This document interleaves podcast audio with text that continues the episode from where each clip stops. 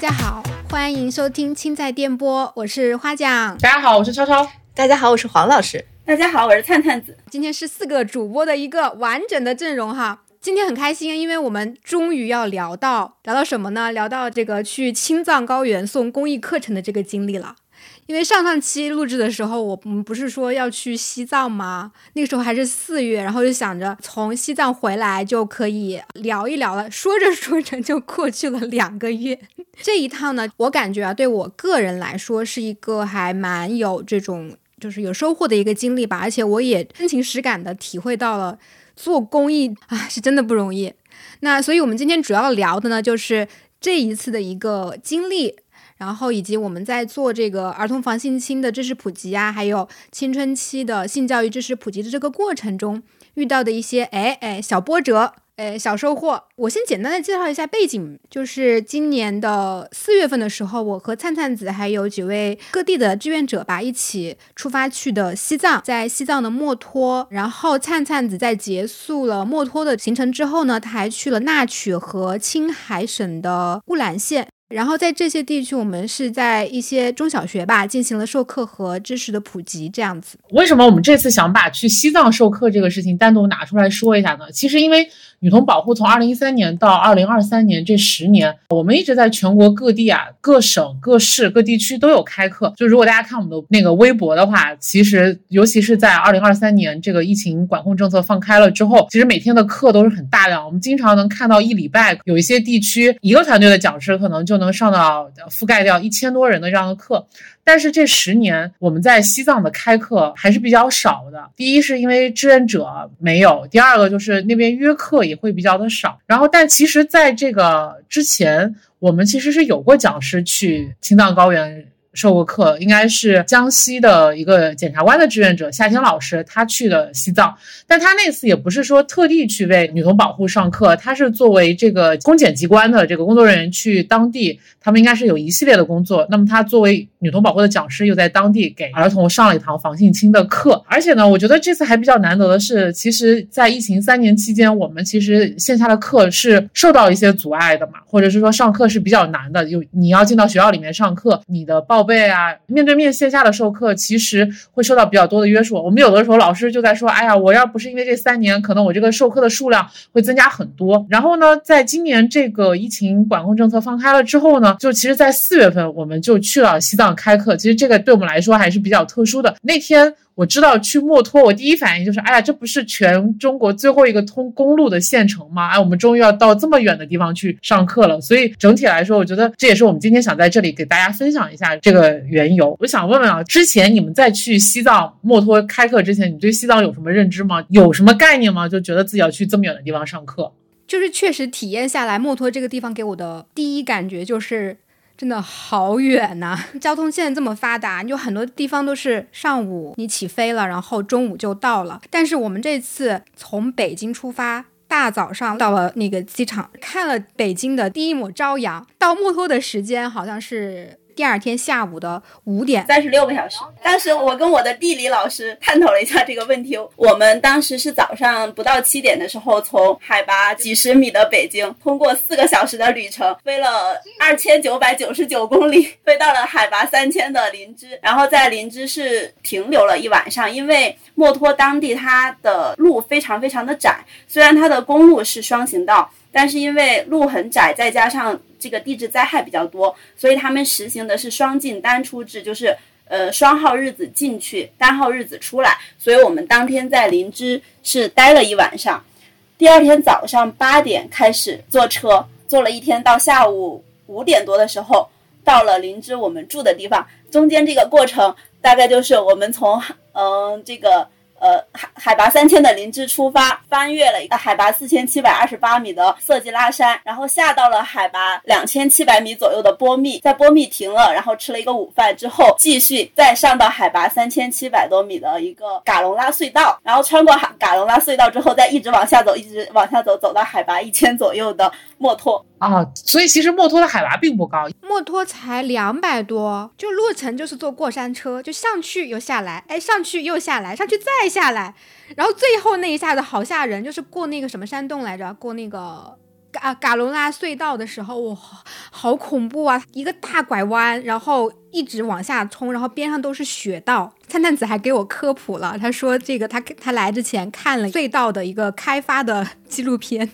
听得我也挺瘆人的，开发开了很久，因为它的那个土特别松，一挖就塌，一挖就塌，然后挖了很久才把这个隧道给挖起来的。在林芝刚下飞机的时候，我不行，林芝刚下飞机的时候就感觉整个脑袋被糊住了，都不敢快走。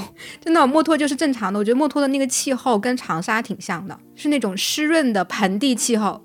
就从林芝到墨脱的那个山路有多险。就我路上也拍了很多照片嘛，就是你可以肉眼的看到过来的这个路程上面有很多雪崩，然后那种滑坡留下的那种痕迹，就很明显的，而且是被人已经清理过了，然后好让你走过的。而且从林芝到墨脱，它其实有一个比较短的路途的，但你在地图上你能看到那一段路是断的，就是因为那边雪崩什么的就塌掉了，你没有办法走，所以你只只能够绕一天的路程。就是有一个从林芝那边过去比较近的。叫派莫公路，那个公路基本还没有通车，而且在我们去的前段时间，好像刚刚发生了一次雪崩。好像是墨脱也是到前段时间才通第二条公路，因为它之前虽然墨脱是全中国最后一个通公路的城市，但它当时只通了一条吧，好像就是那条。那个时候是不是也挺冷的？那个时候四月份，我感觉应该还是挺冷的。其实还好。对，林芝林芝好像还好，就是相对还行，就跟春天一样。但是上到嘎隆拉隧，呃，那个色季拉山四千七百多的时候，我们是穿羽绒服的。但是一直下到，但是一直下到墨脱的时候，就就穿短袖了。所以就是真的是一山有四季。我们就从山顶就白雪皑皑的山顶一直下到像热带一样的墨脱。就灿灿子他就准备的蛮充分的，他就知道他要穿着棉袄去。对，我记得我我是六月份去的，六月份去的时候，我们还发了那个统一的棉服。嗯，六月份都很冷。那个时候黄老师是在那边也上课了是吗？也是上了那个性教育的课程吗？对。我是二零一七年跟着科技部的有一个叫做“科技列车进藏行”就这么一个活动，这么一个组织吧，活动去的西藏的纳曲，就是灿灿子后来去的那个地方。当时他们邀请了我去讲性教育，我就很纳闷，我说为什么要让我去讲性教育？然后后来他说是因为他们在当地做那个包虫病的筛查，完在筛查的过程中呢，就发现了，就是呃做 B 超嘛，就发现了很多女孩子怀孕啊。就说他是筛包虫病的时候，顺路筛出来了有一些女孩子怀孕，而且肯定不是少数，所以当时科技部要派一个科普列车啊，当时那里面还有很多其他的老师，有讲也也有也有讲医学的，也有讲什么减震减灾的呀，还有很多好吧，就是这样的哈，在那儿他们大概可能搞了一两个星期的活动，然后呢 就是呃说当地要求说一定要找呃找找个能讲青春期性教育的老师来。所以这样呢，我就被邀请去跟他们一起在那曲做了关于青春期性教育的讲座。那黄老师，你当时是给多少学生讲过？记不太清了，好像是在一个高中里面啊。当时是在一个高中里面，可能也是一个大礼堂，几百个学生应该是有了。因为一七年六年了，然后就当时讲这个课，学生他们是什么反应呢？当时呢，我去之前也很忐忑啊，我觉得那个地方。那么偏远，对吧？哎，又是高原，呃，它跟内地的学生有什么不同嘛？哈，呃，但是主办方也没有跟我太多的介绍。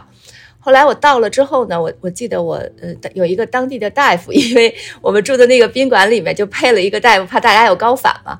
然后呢，我就跟大夫嗯聊了聊了一下午到晚上的天儿，大夫就给我讲了当地的学生一些情况。我一听呢，就是跟内地没有太大的区别。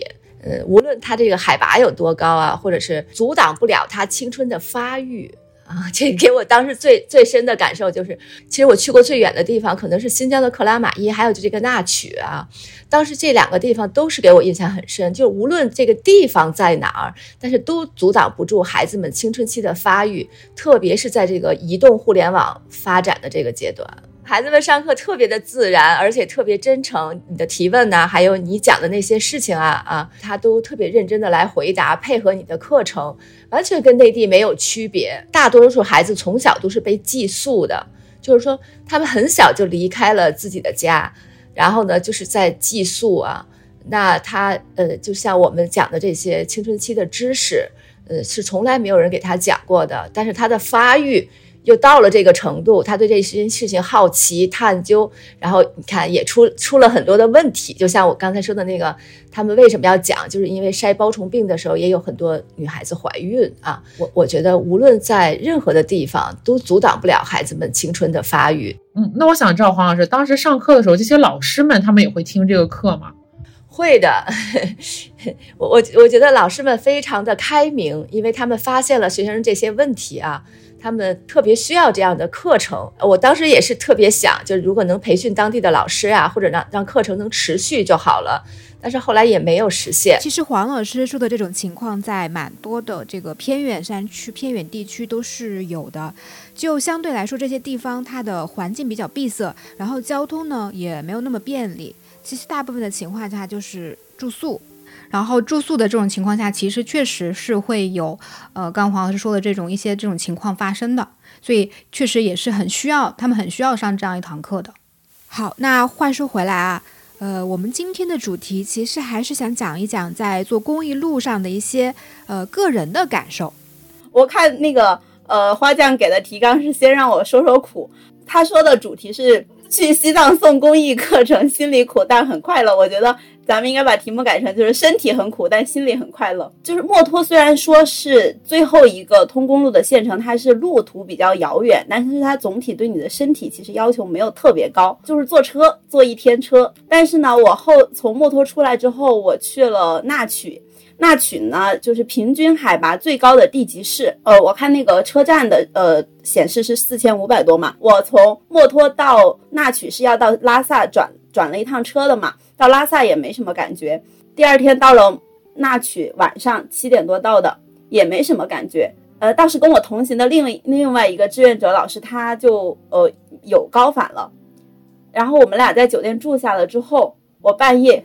高反来的太突然了，就突然开始呕吐，从半夜十一点开始，到第三天，第三天晚上吧，基本中间就没有吃东西。对，我你要打断一下，你要知道灿灿子不吃饭是多么严重的事情。新冠的时候我都是狂吃，我曾经在学校。呃，只有一次高烧，就是我有有印象的高烧只有一次，烧就是连续一周吧，就大概都烧到三十九、四十度，但是我还狂狂能吃一能吃两人份的饭菜，就是那两天只能吃西瓜，只能吃西瓜，还不能多吃，这就是我的高反。然后呃，我是周五晚上到的，呃，我们就是提前预计好的嘛，周六周日你肯定这么高的海拔要先缓一下。结果到周六半夜的时候，跟我同行的另外一位志愿者老师就已经喘不上气了，就是吸着氧都不太行了。哇！然后我觉得不能再耽误下去了，然后我们连夜买了火车票。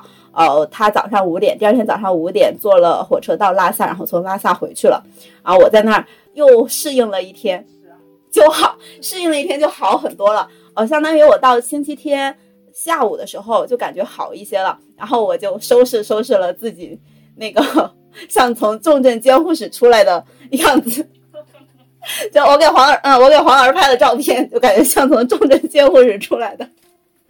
然后出去呃出去买了两个氧气罐，然后呢买了第二天上课要用的玫瑰花，我就想着第二天上课带着氧气罐，要是不行了就吸两口。啊，第三天就是周一嘛，就开始去上课。但是神奇的是，这就是乐就来了。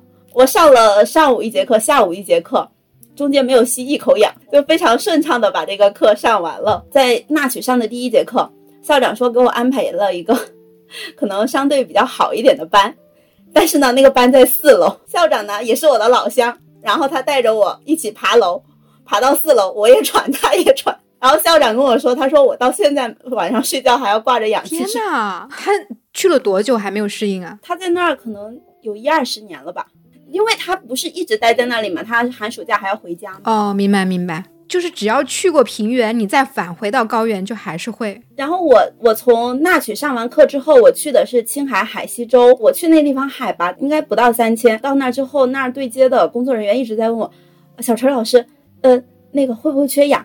还给我们买了红景天什么？我说我从纳曲下来，我觉得我要醉氧了。就是那曲，当我记得特别清楚，当年接我们的那个车，那个小巴吧，就一个中巴那样的车啊，从火车把我们接到住的那个地方，那个车上都是配氧气的，可以随时的吸啊。我给给我印象最深的就是在那曲，我们住的酒店床头都是有氧气的，然后就想起了多年前我在医院的病房，医院的病房床头都是有氧气的，然后我一下就回到了当年我工作中的那个场景啊，就。确实是，就是高反，确实是很难受，得吃药，必须得慢啊。就是年轻人可能都觉得自己没事儿，就越觉得自己没事儿的人，那事儿会越大；越小心的人就会好很多啊。必须要小心，就所有的行动我。都要慢。我们那个呃，就是科技列车下乡的时候，就那个当时要我们要求我们每个人都要自己配，就是配的是佐匹克隆，就睡觉的。完了还有就是那个呃白加黑什么的，就是治头痛的，治感冒的药。对，就是它它里面有治头痛的，就是每天晚上都要吃。然后在那儿走路要慢，千万不能觉得自己怎么样啊！就我身体好，我没事儿。已我这已经不是慢了，我这我那两天就躺在床上就没动过。然后我从床上一站起来就要吐，哎，我真的发现差差几千米差很多哎。我后来从林芝回北京，然后在林芝又住了一晚上吗？我没事儿哎。对啊，我到林芝的时候也没事，但上拉萨就不行，对吧？我到拉萨也没事，拉萨还好点儿，那曲实在是高，我觉得。所以灿灿子，你就是天选之人去上课。对呀，就是没有想到，就是高反来的那么快，然后走完了之后也好像没什么影响，就是呃那天上课完全没有影响到。喘吗？你上课喘吗？呃不，基本不喘。哇，好厉害啊！因为可以跟大家说一下，就是我们这个。呃，灿灿子去那曲，他上的这个青春期的课程是一个九十分钟的课，是一个半小时的。其实他在平原地区对我们的讲师来说消耗也比较大。像我们对我们自己的志愿者讲师要求是，哎，在平原地区一天也对，一般就不超过两节。但你可可想而知，可见我们的天选之人灿灿子 在高原一天还要上两节，居然不吸氧，太厉害了。跟我一起去的还有一个志愿者，他就是因为。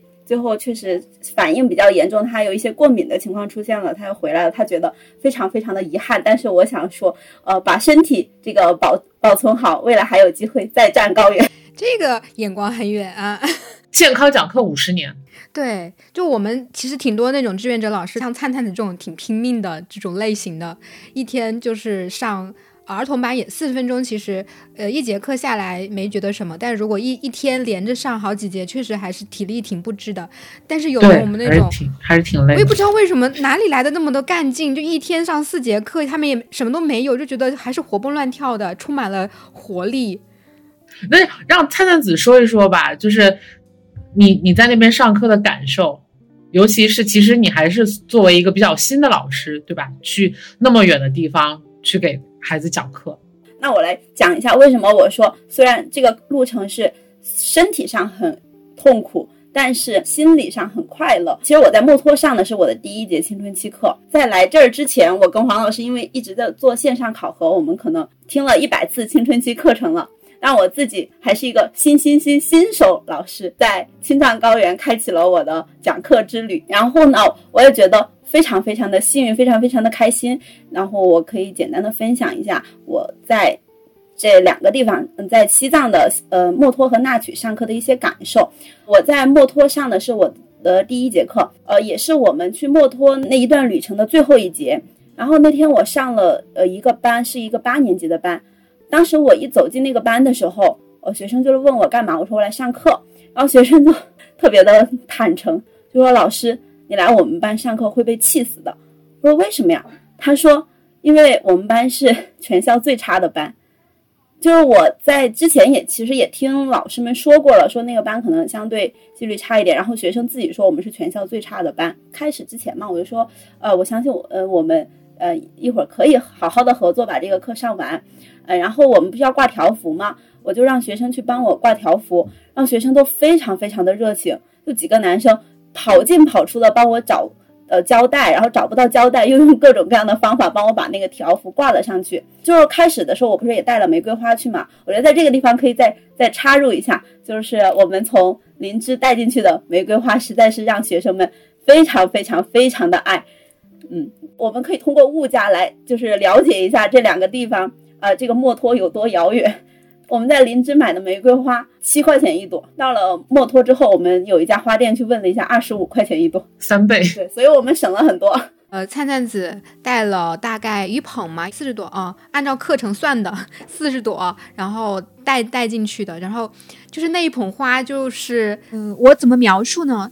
就是这一捧花，我们把它包好了，放在一堆行李上面，然后它就跟着我们这辆小车一起翻过了高山峡谷，然后翻过了四季，你知道吧？就这个感觉就非常的浪漫，嗯，还特别有仪式感。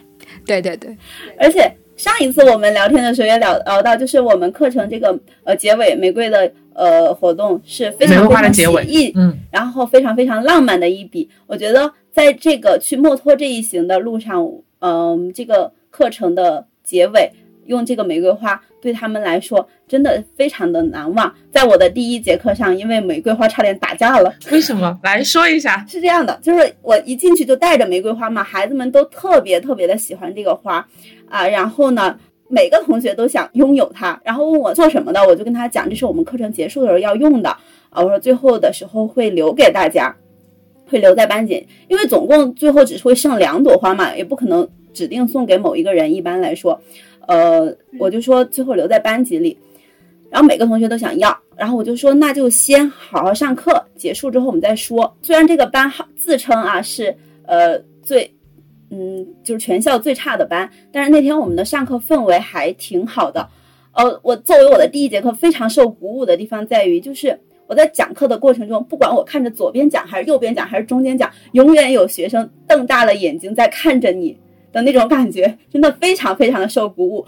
而且就因为他。中间有的学生好像是练体育的不在，所以有些空座位空着，就有同学本来坐在后面，然后听着听着就跑到前面来坐着听，啊，然后后来有练那个体育的同学可能中间回来了，他们没有参与到前面的内容，就稍微有一点点乱，哎，他们就可能会讲话什么的，就会有不停的有同学帮我管纪律，让他们不要讲话，所以就感觉非常非常的受鼓舞。但为什么我说因为玫瑰差点打架了呢？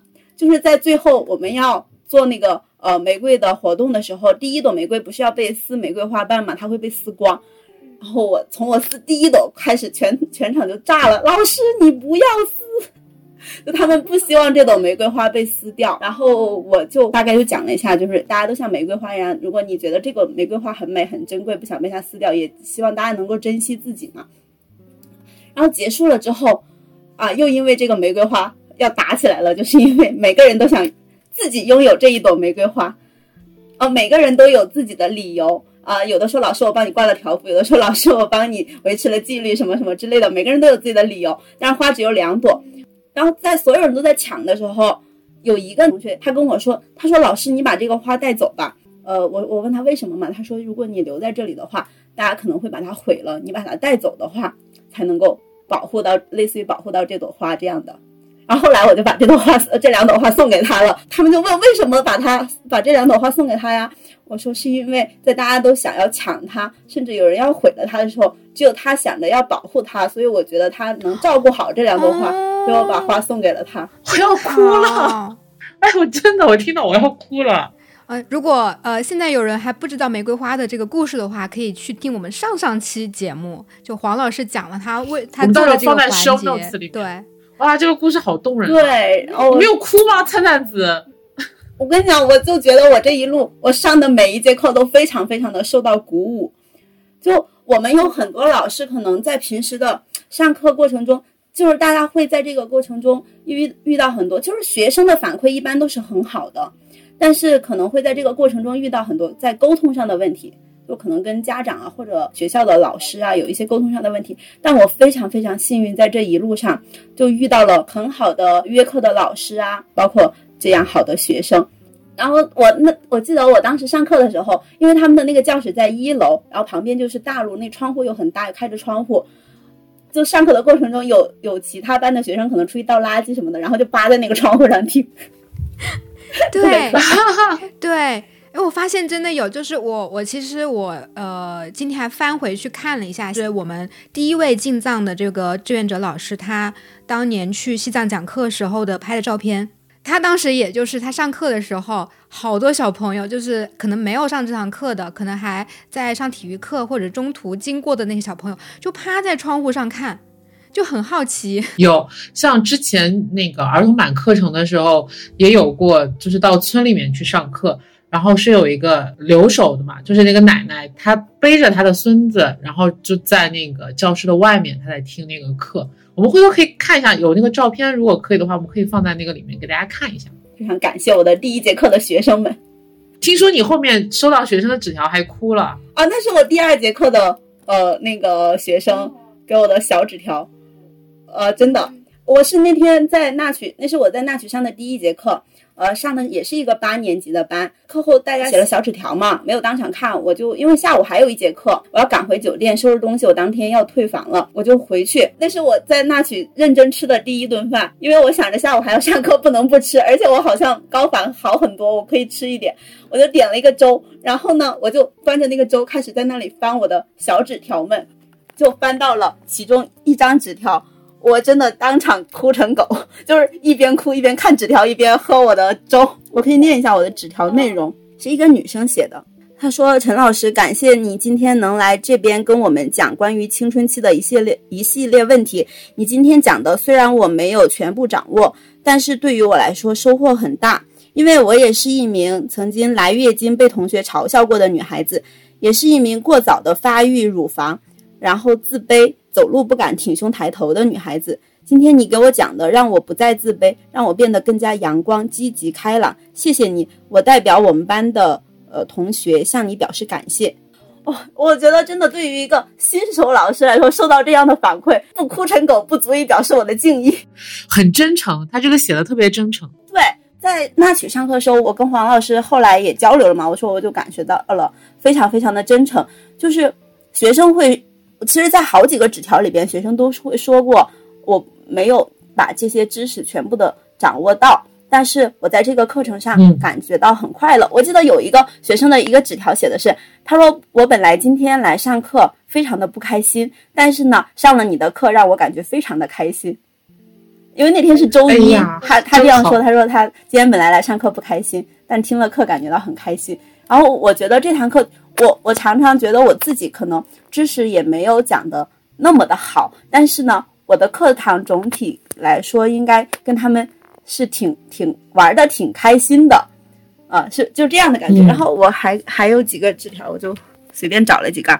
他说非常感谢老师的这次的演讲，让我对自己的身体更加的了解，让我知道什么是青春期，什么是青春期该发生的事情，以及男生女生身体的不同。以前觉得自己的身体发生了变化，就认为自己得病了。经过这堂课，让我知道了这些都是正常的，还给我们讲了如何避免被性侵犯，要保护好自己的身体。结束后还有一个小游戏，让我明白了要让自己做一朵美丽的花，不能做伤害自己的事情。然后还有的学生写的是，呃，性不能伤害自己，也不能伤害别人，性是自然的。然后青春期的呢，时间是不同的，我们不能对此。孤立讽呃讽刺他人，我们应该互相理解，要保护自己，不能对自己做不好的事情，也要对性侵害说不，不走偏僻的道路，对坏人要远离。我们要在生理成熟、心理成熟以及能承担责任的时候再开始恋爱。要知道什么年纪做什么事情，还有对女生不偏见。这应该是个男生写的吧？对，这就是我们课最重要的一点，就是让大家。学到知识，学会尊重。还有一个小纸条说：“我今天学到了青春期的快乐和变化。”他把快乐放在前面，我也很快乐。然后他说：“虽然我学的没有那么好，但我对这堂课非常的有兴趣。”我觉得从灿灿子收到的这个反馈里面，我们看到了这个老师讲课他传递的这种价值观啊，就是已经被学生所悦纳了。就比如说积极的、开明的、科学的，对吧？被学生所接受了，这些正是我们课程所要传递的最重要的这些内容。就像学生说的似的，其实知识我不一定都闹明白、理解了，但是你的这种态度深深的影响着他们未来对性的选择。我觉得是。而且我觉得能能上完一节课觉得很快乐，这一点其实比什么都重要。因为我觉得有时候觉得要快乐太难了。这个快乐吧，不是我们那个单纯意义上的快乐，而是学生他真的找到了他所需要的东西，就是他学的这个东西是对自己有用的啊。对，而且解答了自己可能很长时间的一些困惑，对吧？因为就像黄老师说的，我就说了你身体的变化，你心理上、生理上。这种发育的这种变化，它不会因为你地域，或者是因为你的这个富有或者怎么样，它就是它就会到来。你要怎么去面对它，这点还是很重要。而且还有一点就是，我觉得就是这种小朋友他们的这种正向反馈，真的是很多老师他能够一直坚持上这个课的一个理由。因为我经真的我经常看到，就是老师们的反馈就是。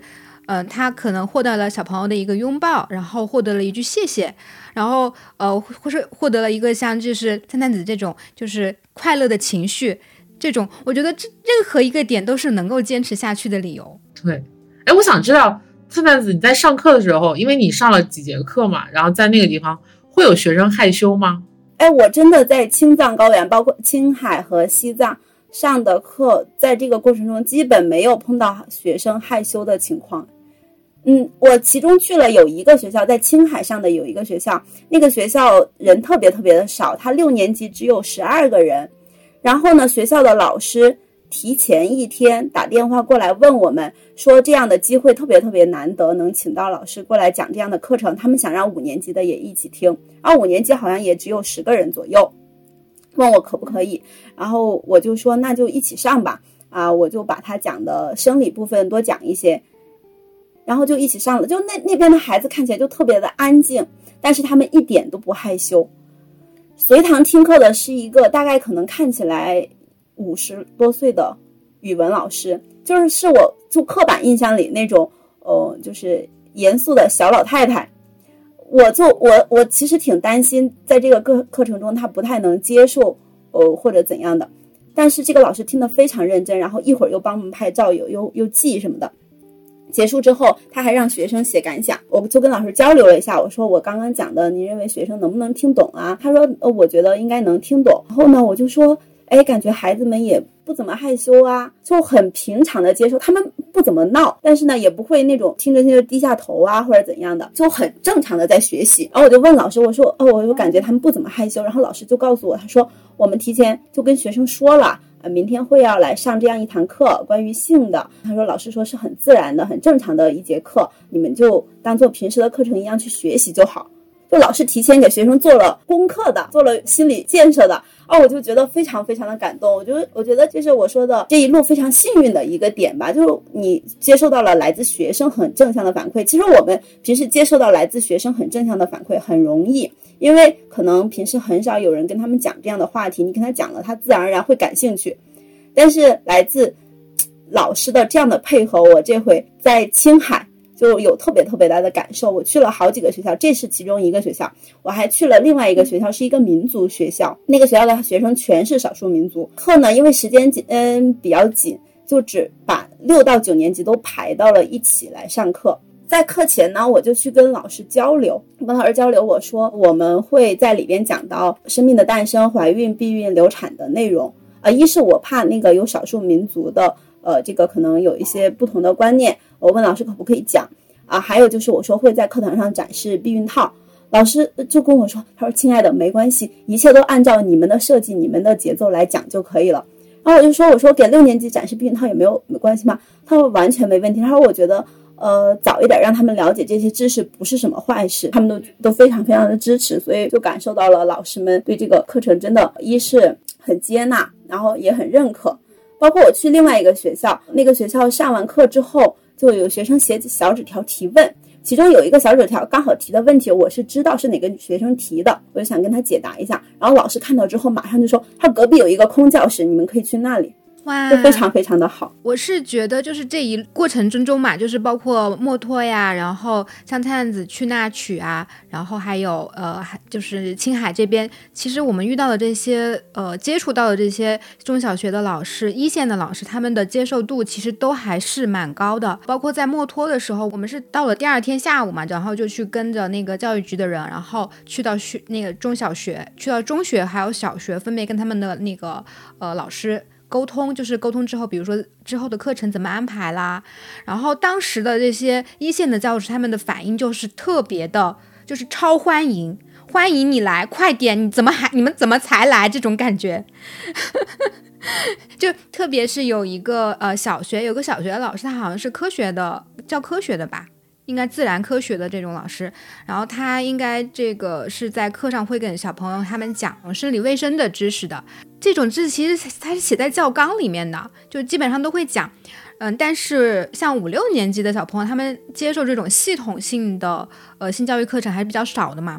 然后当时那个老师一看到我们特别可爱，他说啊，女童保护，我知道，我关注过你们。哇，那一刻就好像找到亲人了一样。而且特别巧，就是隔了两天吧，离开墨脱的时候，跟他是一辆小巴士。他他是外地人，他是呃广东还是哪里？广东人啊，广东人。他也是去林芝，然后转飞机去去那边，然后我们就正好在一辆小巴上，正好灿灿子把剩下的那些那个玫瑰花送给了他，并鼓励他下次来考核成为我们的讲师。因为地方太远了，我们可能一次次去比较。麻烦的情况下，我们就在当地留下火种，是这样的哈。其实我当时就在想，如果有听到我们播客节目的，就像纳曲啊、墨脱呀这样地方的老师们，就我们很愿意培训培训当地的师资啊。我觉得现在网络非常的发达，非常的好。昨天我们还做了那个重庆荣昌的培训，对吧？通过网络，我们特别想培训当地的师资，因为确实我们如果要从其他的地方去一趟上课，其实还是其次，主要是这个路上真的是。很耗费这个人的各种样的那个身体也好，心理上身主要是身体会有的时候会吃不消。但当如果是当地的话，更好的可以展开一些个课程和教学是最好。而且我觉得是老师的话，还有一个优点，呃，我们近期的一些读书会的反馈上来讲，老师的话他是一直留在学校，他陪伴孩子，他可以随时发现问题，随时解决。如果只是一次性的课程的话，你讲完了就走了，但是有可能学生还有一些疑问没有被解答。我觉得最近在我们的青春期的讲师群里，我也看到了特别好的事情，就是老师们会上完课之后，呃，收集了学生的问题，他可能跟这个班的联系比较紧密，他会在之后再找一个时间回去统一帮孩子们解答这个问题。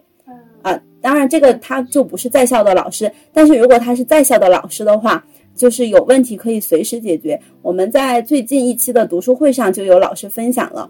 他其实还没有考核成为诶正式的讲师，但是呢，就是在努力的过程中。然后呢，我们就上一次读书会之后就跟大家留了，你可以去试讲一下，因为他是在校老师，让他试讲一下啊，跟学生讲讲月经啊，讲讲遗经啊。哎，讲完了之后，就发现学生就开始有各种各样的疑问出现了，比如说女孩子在初期的时候，她月经会不规律，呃，但是呢，啊，她就不知道这个事情嘛，她就会开始以为自己是不是怀孕了呀？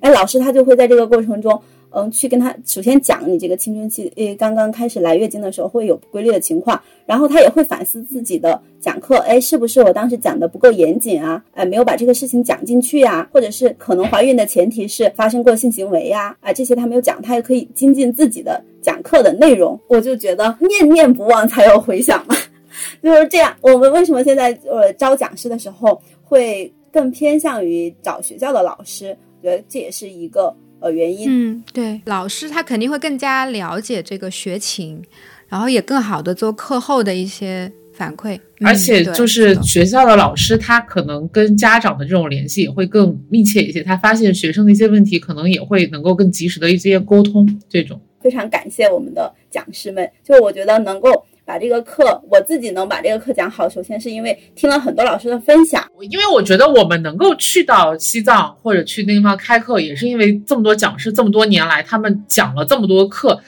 形成了这样女童保护的品牌，我们才被大更多的人看到，对吧？其实我的收获，我觉得是遇到了很多好人吧。就是除了呃这个学生们他们是很欢迎我们的嘛，然后另外呃像刚刚也提到了几位就是几位老师，就是我们沟就是沟通过程中跟学校沟通的一些嗯这些一线的老师，他们也很欢迎我们，也很支持我们。然后另外的话就是呃。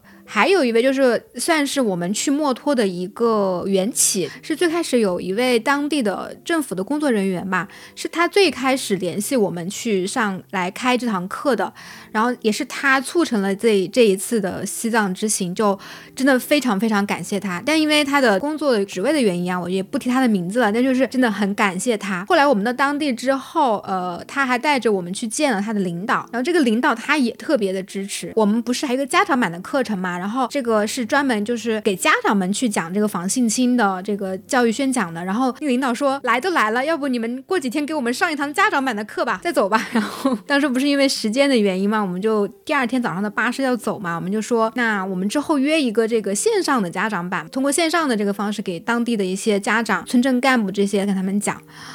嗯，然后那个灿烂子讲你的那个专场感谢来。好，我的专场感谢到了。就是我我在。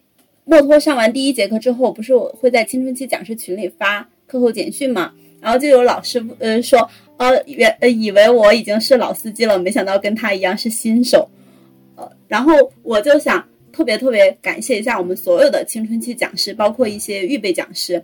呃，为为什么要特别特别特别特别的感谢呢？是因为。我刚刚一开场的时候，我跟黄老师说，我们因为线上考核，可能已经听了一百次青春期的课程了，而那是我第一次讲课。在这个旁听考核的过程中，虽然我们是一样的教案，但由一百个人来呈现，每个人都有自己的风格、自己的故事，呃，特别是那些很好的呃技巧。包括我们的青春期讲师们，他们也会参与旁听，然后每次旁听之后，呃，会来分享，会来点评，然后一些很好的经验、很好的故事、很好的技巧，每次都非常无私的进行分享。我就在这个过程中学习到了很多。所以虽然我的第一节课来的很晚，但是呢，我非常非常的有底气，就是因为我听了那么多老师们的课，然后我掌握了那么多老师们的精髓。呃，每次用上一点点，就可能会让我这一节节课又多了一个亮点。然后我曾经跟黄老师分享过，就是呃，在考核的时候有一个老师的故事起外号的事情。嗯，那个老师的故事就是他们在中学的时候有一个同学，呃，好像就是跑步姿势比较奇怪，他们就给他起了个外号叫电风扇，大家都觉得特别好玩，就一直那样叫他的名字，叫他这个外号。叫了几十年，这个老师已经五十岁了。他说他们前段时间同学聚会的时候，哦，就还这么叫他。但是那个男生他喝醉了，喝醉了，然后在饭桌上哭了，说自己其实这么多年一直不喜欢别人叫他电风扇这个名字。黄老师，我今天已经很控制情绪了。我那天跟黄老师分享，我就又哭了。我每次讲课讲到这个故事，我都有点眼睛湿湿的要哭了。我有时候会在上课的时候讲这个开玩笑。呃，什么是一个合适的开玩笑的尺度？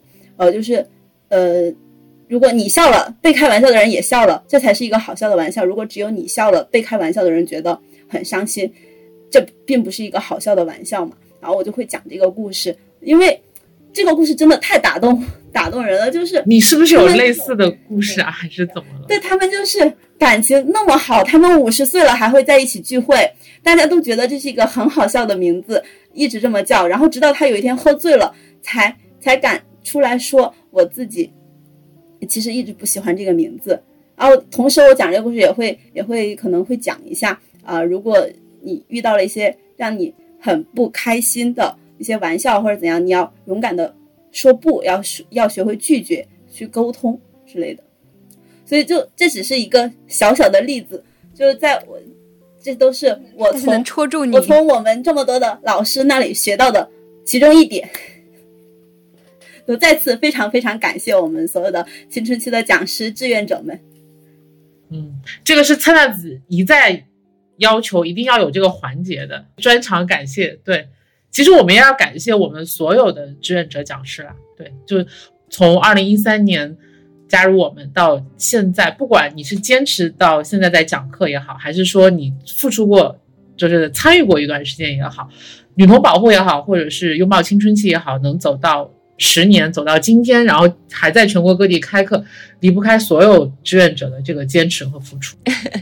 嗯，我觉得刚才灿子说的，还有梁超超说的这个呢，真的确实是这样的，就是离不开每一位志愿者的努力。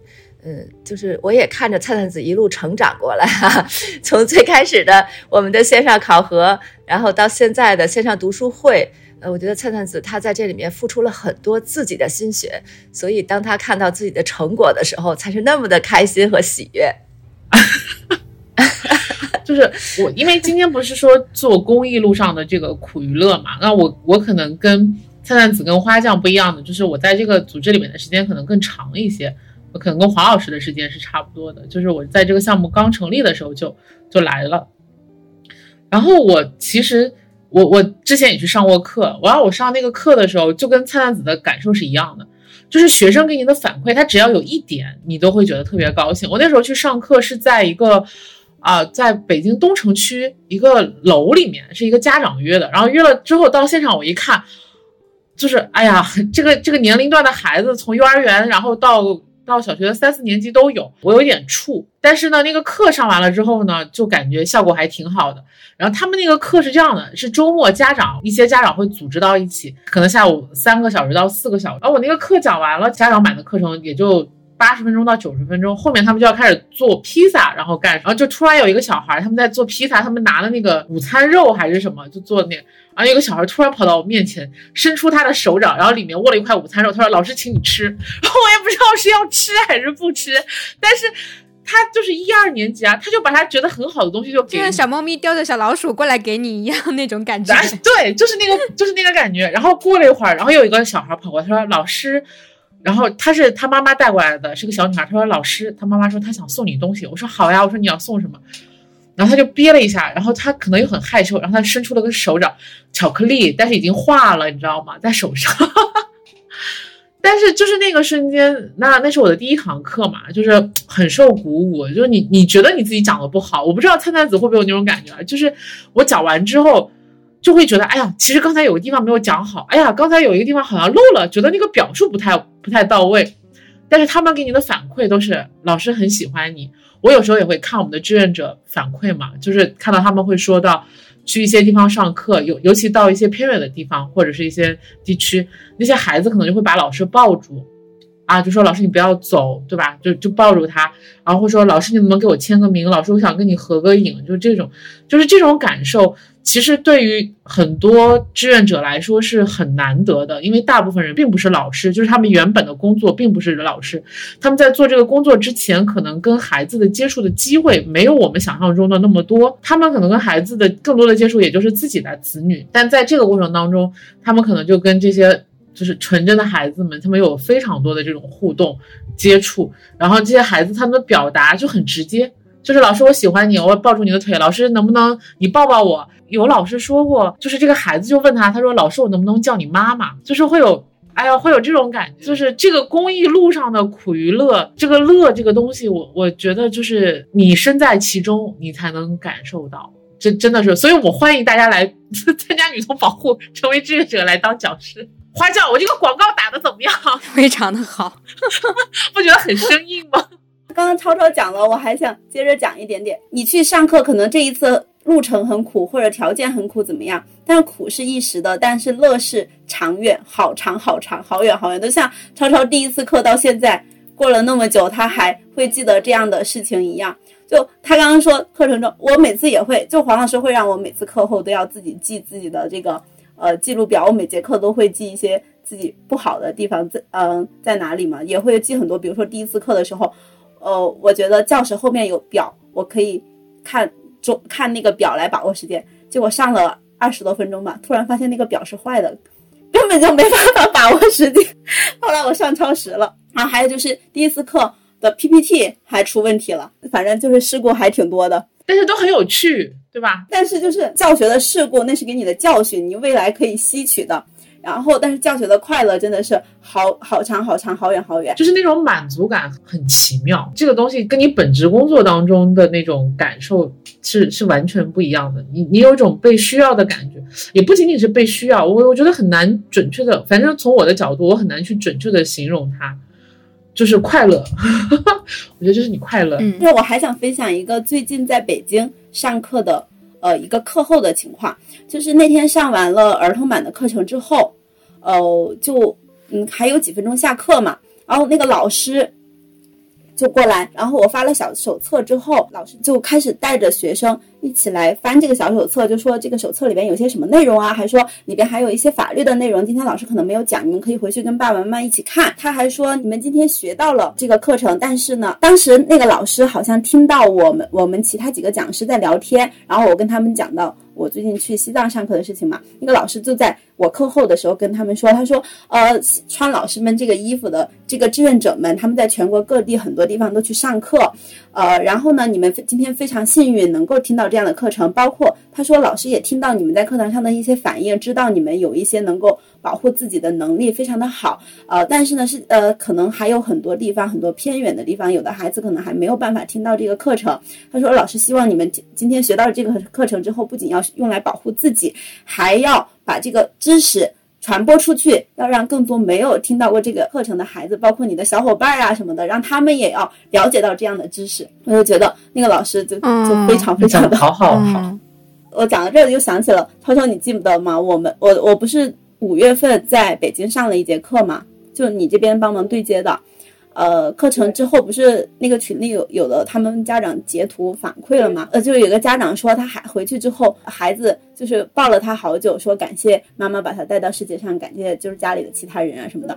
刚好后来没过几天，我又对接一个北京的课程，然后呢，他们就开始质疑第四部分的那个性行为生命诞生于我们的决定的呃情呃内容了嘛。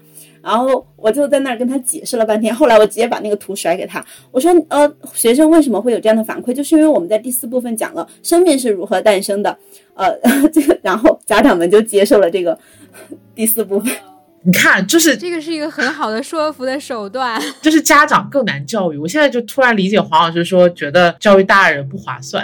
很多成年人是因为他自己缺乏系统的、完整的、科学的性教育，然后他们的那种性教育观本身就不成熟，或者是不健全，然后他拿着他的那种观念来审视你的课程，自然就是不合适的。